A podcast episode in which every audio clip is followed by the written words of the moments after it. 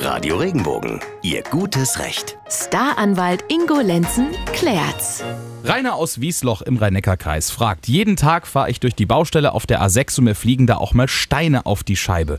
Was ist denn, wenn ich einen richtigen Steinschlag mal habe? Ich habe nur Teilkasko. Wer bezahlt mir das? Ja, im Zweifel muss man das dann selber bezahlen. Ne? Das ist ein Riesenproblem.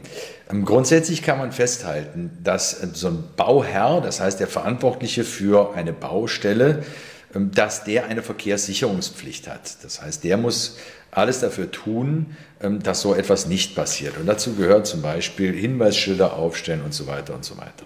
Bei den Autobahnen ist es ganz besonders schwierig. Da kann man eigentlich nur eins machen, man muss langsam fahren und Acht geben, dass sowas nicht passiert. Ansonsten hat man wirklich das Problem, dass man im Zweifel ähm, selber den Schaden bezahlen muss. Wie wäre das jetzt, wenn er hinter so einem LKW herfährt und der LKW da irgendwie mitschuld ist, dass ihm ein Stein auf die Scheibe fliegt? Manchmal stehen ja auch Firmen drauf, deren Namen ich dann lesen kann. Kann man da vielleicht jemanden haftbar machen? Ja, also wenn die Ladung zum Beispiel nicht ordnungsgemäß gesichert ist, Nehmen wir an, die haben Steine und durch das Rütteln, wenn man über die Straßen fährt, ähm, fallen die runter und, und beschädigen so nachfolgende Fahrzeuge, äh, dann haften die natürlich. Wenn die aber alle Vorkehrungen treffen, dann wird es schwierig. Und wäre das dann nicht so Aussage gegen Aussage oder? Ja, natürlich. Das Beweisproblem ist natürlich auch noch eines. Ich muss in dem Moment natürlich nachweisen, dass der Schaden an meinem Wagen daher rührt, weil der vorhergehende Fahr Wagen äh, seine Ladung nicht gesichert hat und gerade dessen Steine jetzt bei mir die Beule gemacht haben.